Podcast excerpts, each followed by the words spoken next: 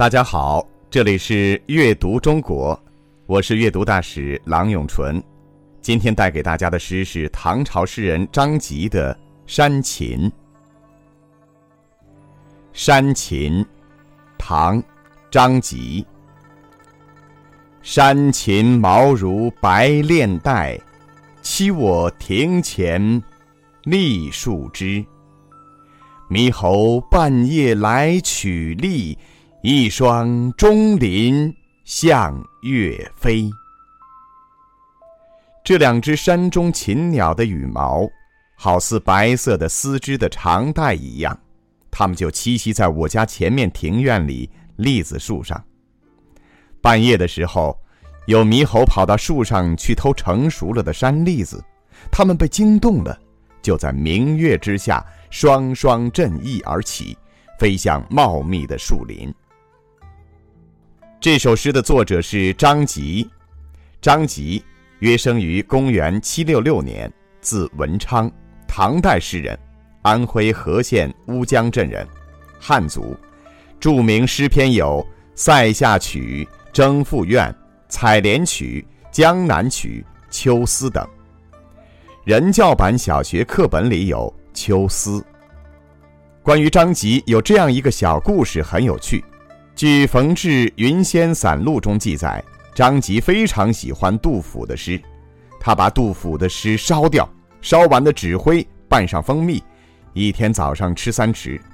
一天，张籍的朋友来拜访他，看到张籍正在拌纸灰。感到很奇怪，就问道：“张籍，你为什么把杜甫的诗烧掉，又拌上蜂蜜吃了呢？”张籍就说：“吃了杜甫的诗，我就能写出和杜甫一样的好诗了。”真有这种可能吗？那我就把我想学习的东西都烧了吃掉。我觉得张籍一定是一个很幽默的人。有人说，有一天晚上，张籍在院子里乘凉，有些发困，就睡着了。然后他做了一个梦，梦见了两只白色的禽鸟栖落在他家的树上。醒来就写下了这首诗。不论真假，通过这首诗，我们能够了解到那时候的人跟大自然还是很亲近的，各种飞禽走兽距离人们都不远。张籍还有一首诗写老虎。就在村子外边徘徊，有时候还会到村子里来捉牛犊。但是今天我们要看猛虎和美丽的山禽，就只能到动物园了。现在我们就来感受一下这首《山禽》。诗人之所以没有特别写出鸟的名字，显然是不认识它。我们有没有可能根据诗人的描写来猜一猜这鸟是什么鸟呢？我做了一些考证。第一句“山禽毛如白练带”，这句诗写诗人所见的山禽的外观。诗人并不知道自己所见的山禽是什么鸟，一定不是白孔雀。如果是孔雀，我想诗人恐怕会认得，而且孔雀也不会飞得那么快，孔雀的飞比较笨拙。为了考证这首诗，我查看了不少鸟的图片。我觉得，根据诗人张籍的描写，这种山禽很有可能是一种俗称“白带子”的鸟。这种鸟的学名叫绶带。绶带鸟的别名有白带子、长尾巴链、链雀。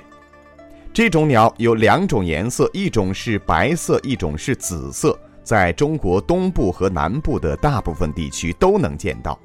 野生鸟几乎完全以昆虫为食，它们喜欢在森林的下层捕食昆虫，是著名的农林异鸟。雄性的绶带鸟有一条近乎自己身体三倍长的大尾巴，像一根长长的绶带。绶带是最难饲养的鸟类之一，在捕获后一到三天之内就会死亡。看完这个解释，我们再回头来读读这句诗。山禽毛如白练带，是不是很符合绶带鸟的描述？说不定它们就是绶带鸟。第二句，栖我庭前栗树枝，栖栖息停落，栗树就是栗子树，成熟的果实外面包着刺，栗子炒熟后甜甜的、面面的，很好吃。这鸟就落在张吉家庭院里的栗树上。第三句，猕猴半夜来取栗。猕猴是我们中国常见的一种猴类，身体长度只有五十一至六十三厘米。它们喜欢栖息在石山峭壁、溪旁沟谷和江河岸边的密林中或疏林岩山上群居，主要吃树叶、嫩枝、野菜等为食，也吃小鸟、鸟蛋、各种昆虫，甚至蚯蚓、蚂蚁。这里的猕猴跑到张吉家来偷栗子了，不过诗人没有用“偷”字，而用了一个“取”字，为什么？我想是因为猕猴经常到诗人家来光顾，诗人也很喜欢各种小动物，所以把猕猴当作是朋友了。只有朋友到自己的家里，你才会任他取用你家的东西。觉没觉得这个诗人张吉真的是很可爱呢？热切，他还喜欢熬夜。你看，猕猴半夜来取栗，也瞒不过他。第四句。一双钟林向月飞，前面可没有告诉我们来了几只山禽。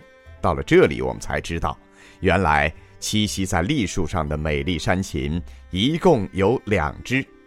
猕猴跑来取栗子，惊吓了它们，它们就一起急慌慌地飞了起来，在月光下飞向林子里。诗人坐在庭院里，仰头观望。